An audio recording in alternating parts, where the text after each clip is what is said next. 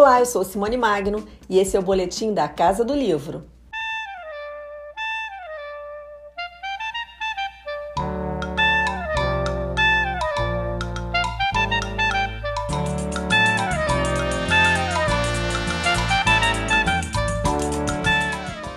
Os filmes e eu, lançamento da editora Record, traz as memórias de Zelito Viana, diretor e produtor de cinema, responsável por dezenas de títulos clássicos como Quando o Carnaval Chegar, dirigido por Cacá Diegues, O Dragão da Maldade contra o Santo Guerreiro, de Glauber Rocha, Morte e Vida Severina, que ele mesmo dirigiu.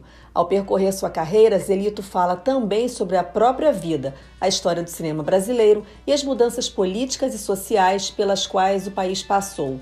Ele conta por que resolveu escrever Os Filmes e Eu. Eu acho que eu participo de uma geração privilegiada, né? uma geração da, do, do, cinema novo, da bossa nova, do, né? do, do, do, teatro de arena, do teatro opinião. Então, então é essa, geração tem muita coisa para contar. Então eu, como representante dela, estou dando meu depoimento nesse livro. Então né? veio daí. O livro ia sair antes, mas atrasou porque Zelito foi assaltado e perdeu quase metade do arquivo. Nada que atrapalhe, já que ele sempre trabalhou com imprevistos e a própria entrada no mercado cinematográfico se deu acidentalmente, como ele conta. Eu estava estacionado, mal estacionado, na Praça 15, no Rio de Janeiro, quando o Coronel Fontinelli, que era um cara que, que botaram no Detran lá, que resolveu moralizar o, o, o, trânsito no Rio de Janeiro é, inventou uma coisa de arriar os pneus dos carros que estavam mal estacionados. Então, quando eu cheguei no meu carro, tinha tava os quatro pneus arriados. Aí eu olhei aquela coisa, me deu um, uma angústia, uma tristeza profunda. Você com quatro pneus arriados vai fazer o quê? Aí estou assim, nessa, nesse momento, passa de carro o Leon Richman, que era meu colega de, de turma, de faculdade. Nós já tínhamos nos formado. Eu já tinha uns cinco, uns três, é, eu já tinha até viajado para a Europa, já tinha cinco anos de formado, mais ou menos, quatro anos. E aí passou o Leon. Aí eu falei, Ih, Leon, eu vou, vou, depois eu vou pensar nesses pneus, amanhã eu resolvo isso, não dá para resolver isso agora. Aí ele me pediu uma carona para ele, e eu ia para Copacabana, ele também. Aí nós fomos juntos no carro. No caminho, ele, ele foi e falou assim, o que, você anda fazendo e tal? Eu falei, ó, eu estou no desvio, porque como eu trabalhava numa usina de aço, é, e, essa usina tinha sido fechada por causa da crise. Houve uma crise muito grande no Brasil em 64, muita, muitas fábricas fecharam. E, eu, eu, eu e a, a, minha fábrica especificamente fechou, a siderúrgica J. Torquato, fechou. E eu estava meio no desvio, estava vendendo ferro e tal. Então é meio assim, é, é, digamos assim, é, no desvio. Quando, quando aí passou o Leão, eu entrei no carro com ele, aí fomos conversando, ele perguntou isso, aí o que, que você está fazendo? Aí eu falei, ó, eu tô, tô nesse desvio, contei para ele essa história. Aí ele falou assim, olha, o cinema, nós estamos começando a fazer filme aqui no Brasil e tal, e um grupo de amigos e tal, é um negócio legal, estamos precisando de gente, nós estamos de quadros, falta, falta gente para nos ajudar a fazer os filmes. Eu falei, mas tudo bem, eu posso até tentar isso e tal, mas eu vou fazer o quê? Aí ele falou, o que você sabe fazer? Eu falei, olha, eu, como você sabe, eu sou bom de conta, eu faço conta rápido. Então, não é toa que por isso que eu fui fazer engenharia. E aí é, ele falou, ó, você sabe fazer conta, você vai ser produtor. Eu falei, então tá bem.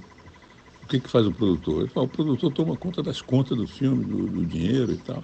É quem, quem ajuda a levantar o dinheiro, quem, quem controla o dinheiro. Aí eu falei, tá bem, vamos tentar. Aí, né?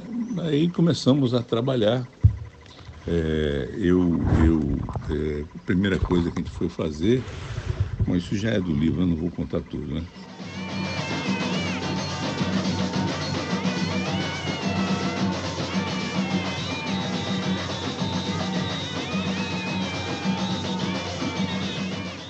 A primeira missão de Zelito Viana seria terminar o documentário Cabra Marcado para Morrer, de Eduardo Coutinho, mas a produção foi interrompida com a ditadura militar e só finalizada em 1984. Em 1965, Zelito criou uma sociedade com Glauber Rocha, Mapa Filmes do Brasil, que está até hoje produzindo cinema. Um dos episódios pitorescos que ele conta no livro Os Filmes e Eu aconteceu justamente com Glauber no Festival de Cannes, durante o lançamento de Terra em Transe. Glauber, quando fez Deus do Diário na Terra do Sol, foi dar uma entrevista, né, fugiu da entrevista coletiva à imprensa. Por primeira vez na história do Festival de Cannes que um diretor não vai à coletiva de imprensa. A única tarefa que o diretor tem num festival desse é participar da coletiva de imprensa. Se você não vai, é um desastre para todo mundo. E aí a mulher lá do, da, da, da, assessoria de imprensa do Festival de Cannes chegou para mim e falou assim, ah, você tem uma tarefa, você vai levar o Glauber na entrevista, porque da outra vez ele faltou, ele não foi. Isso aí não, isso é um vexame que o festival não aceita mais. Não pode deixar de faltar. Não pode deixar ele, ele faltar. E aí, inclusive, ela me pagava, ela, ela, eles me pagaram lá a estadia no festival inteiro, que não é produtor, não tem isso, essa regalia, só eu, na véspera né, e na estreia do filme. E aí, mas eu tive essa regalia porque eu tinha essa tarefa. Né? E então, no dia da, da entrevista coletiva, eu fui levando foi, foi engraçado porque ele dizia não vou, não vou, e eu lá e eu dizia vai, vai, tem que ir, eu estou aqui para isso, e contava essa história para ele, ó, a mulher está me pagando, eu só posso, eu preciso fazer isso, eu não vai fazer isso comigo, você vai, né, e aí e ele parava e dava uma vomitada, né? porque Glauber somatizava tudo, ele ficava doente mesmo, fisicamente doente das coisas. É, quando ele estava com a cabeça complicada, ele, ele, ele somatizava mesmo.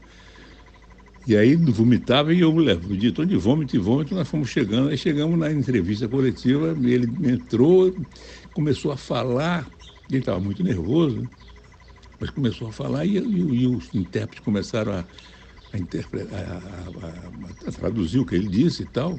E ele foi ficando irritado com a tradução dos intérpretes, que não estava sendo tão boa quanto o que ele falou na cabeça dele.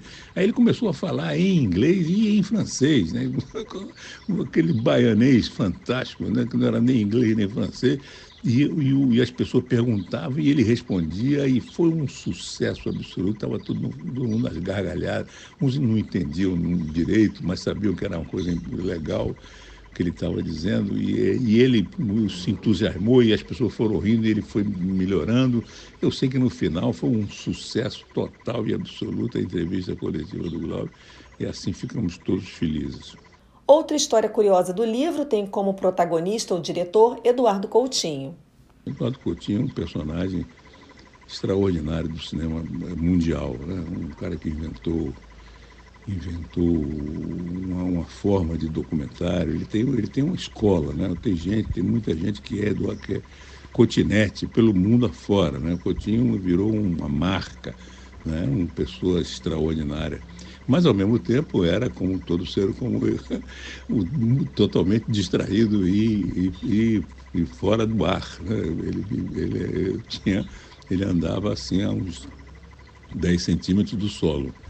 É, é, o episódio que aconteceu foi o seguinte, é, é, o Marcos Faria estava filmando no Nordeste um filme chamado A Vingança dos Doze, e o Coutinho era muito chegado ao Marcos e ao Leon da saga filme, parece que eu conheci os, todos eles ao mesmo tempo, eram, eram muito amigos e tal, nós éramos todos muito amigos. E aí o, lá o Marco Faria filmando a, a, Vingança dos Doze no Nordeste, faltou o dinheiro e aí a, a, a equipe fez uma greve e parou a filmagem em greve. Aí nós nos reunimos no Cinema Novo, lá na Mapa, todo mundo, cada um botou uma grana, deu, prestou aqui, um, outro, um dinheiro acolá, juntamos uma grana que dava para pagar as quatro, tava, acho que estava três ou quatro semanas atrasado a filmagem. Aí nós juntamos uma grana substancial que pagava assim, quatro semanas do filme. Né? E, e naquele tempo não tinha negócio de celular, de, de, de, TED, de nada dessas coisas. Né? É, então a grana foi grana viva mesmo, porque era, era no interior de Pernambuco, então tinha que chegar lá a grana. E aí nós tínhamos um, precisava de um mensageiro, tem alguém que tem que levar essa grana. Aí quem vai? Eduardo Coutinho. Eduardo Coutinho falou, não, vamos lá.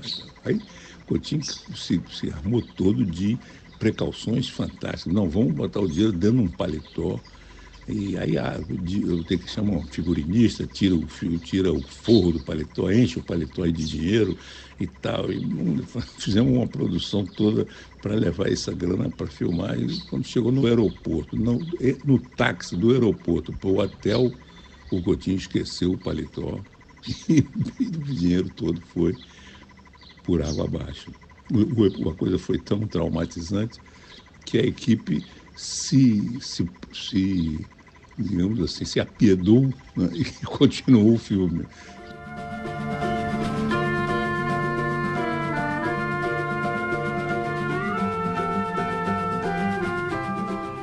Zelito discorre também sobre seu trabalho na televisão, onde dirigiu programas do irmão Chico Anísio e até desfiles de escola de samba. Ele é pai do ator Marcos Palmeira, protagonista de seu filme Vila Lobos, Uma Vida de Paixão. Estruturado em episódios curtos, os filmes e eu funciona quase como um almanaque, imperdível para estudiosos, especialistas e amantes de cinema.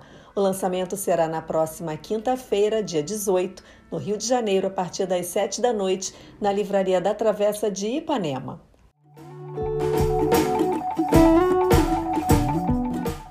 Eu sou Simone Magni, você ouviu o boletim da Casa do Livro. Não esquece de salvar o podcast nos seus favoritos, assim você não perde nenhum episódio. Se você não ouviu os anteriores, dá uma conferida. E tem mais no canal do Grupo Editorial Record no YouTube e no nosso site record.com.br. Beijo grande, semana que vem tem mais.